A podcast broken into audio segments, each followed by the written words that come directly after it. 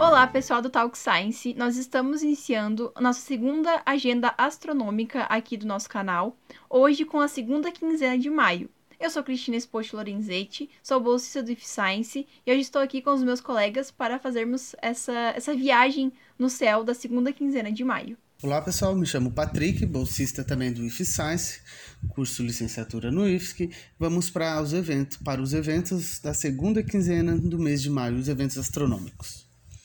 Olá pessoal, eu sou Olivia Souza e vou fazer parte dessa viagem com vocês. Então, qual, quais serão os primeiros eventos que nós teremos a partir da segunda quinzena de maio? Cris, no dia 16, às duas da manhã, Marte vai estar próximo à Lua, ao sul da Lua, tá? No dia 16, também às 9 horas da noite, a estrela Pollux vai estar 3 graus ao norte da Lua.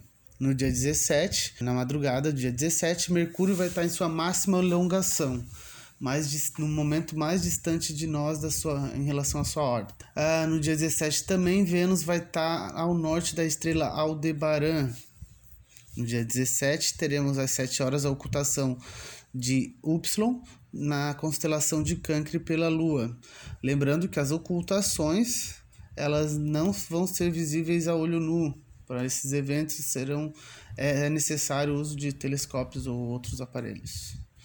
No dia 19, às 4 horas, veremos a Lua no seu quarto crescente.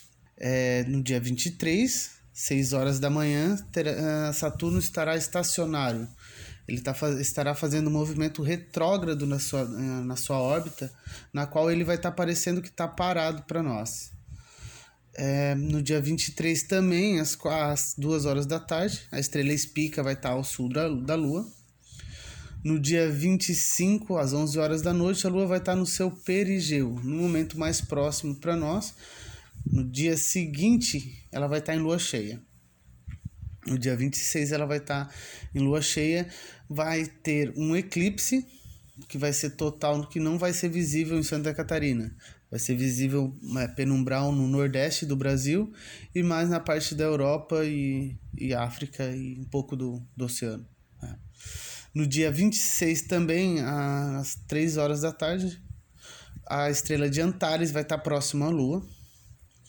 No dia 29, a uma da manhã, Mercúrio vai estar próximo ao sul de Vênus. No mesmo dia, vamos ter a ocultação da, da estrela Psi na constelação de Sagitário, vai ser ocultada pela Lua. No dia 31, Saturno vai estar próximo à Lua. Teremos também a ocultação da estrela Phi na constelação de Capricórnio pela Lua. E Marte vai estar ao sul da estrela Pollux. E eu acho interessante também que a gente falou bastante sobre, sobre Marte, né? A gente teve tem dois dias, no dia 16 e no dia 31 nós falamos sobre esse planeta. Ele tem alguma, alguma característica visual importante para que a gente possa identificar ele no céu? Sim, não é à toa que ele leva o nome do deus da guerra, né? Ele é bem avermelhado, bem avermelhado. E o que mais diferencia, assim como os outros planetas, né, é o brilho constante. Então, os planetas eles não têm uma oscilação de brilho tão grande. Então, as estrelinhas piscam e os planetas não, né? Devido à atmosfera, devido à distância que elas estão. Então, ele é bem fácil de identificar devido à coloração e a não ser um brilho que oscila. Certo.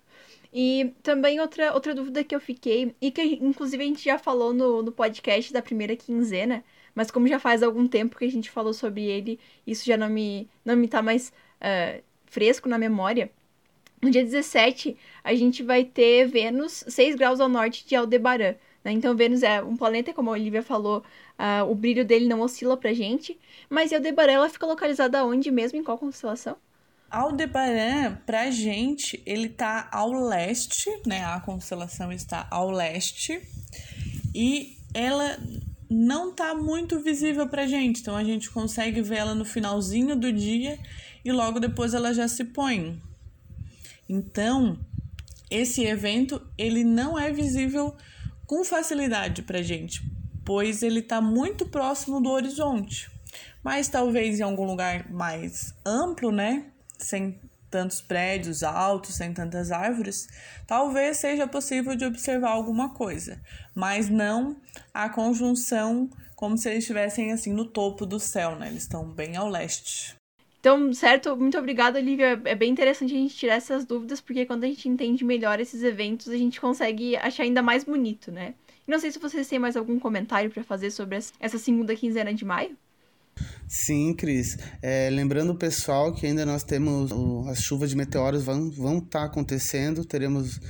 É, quando pode não ter algum evento acontecendo no, de especial, né, de conjunção, de próximo, mas as chuvas de meteoros elas vão ser possíveis, então se o pessoal quiser aproveitar, é, as duas chuvas de meteoros ainda estarão acontecendo até o final do mês de maio. Isso porque até no primeiro, no primeiro episódio, né, no caso na primeira quinzena de maio, vocês explicaram pra gente que existe a máxima atividade, mas não significa que nos outros dias a gente não consiga observar os meteoros referentes a essa chuva, né? Então é importante a gente continuar tendo paciência, principalmente para observar o céu e esperar que a gente consiga ver algum meteoro passando. Muita paciência, esse é um termo muito importante. E, inclusive, se vocês fizerem essas observações e quiserem contar pra gente, vocês podem falar no Instagram com a gente ou mandar algum e-mail relatando isso, que a gente faz uma interação lá no Instagram daí. Mandem fotos, vídeos. Ou até dúvidas. Isso, exatamente, para que a gente possa ter essa interação. Vamos observar o céu juntos. Então, muito obrigada, pessoal. Até o nosso próximo podcast. Muito obrigado, pessoal. Até o próximo encontro. Muito obrigada, pessoal. Até a próxima. E lembrando mais uma vez que o material que a gente utiliza, ele é voltado principalmente aqui para a região sul do Brasil, né? Mais especificamente para Santa Catarina. Então, se vocês estão em algum outro lugar, local do país, pode ver alguma variação, né? Alguma variação no, no que vocês vão conseguir observar. Então, até a próxima, pessoal.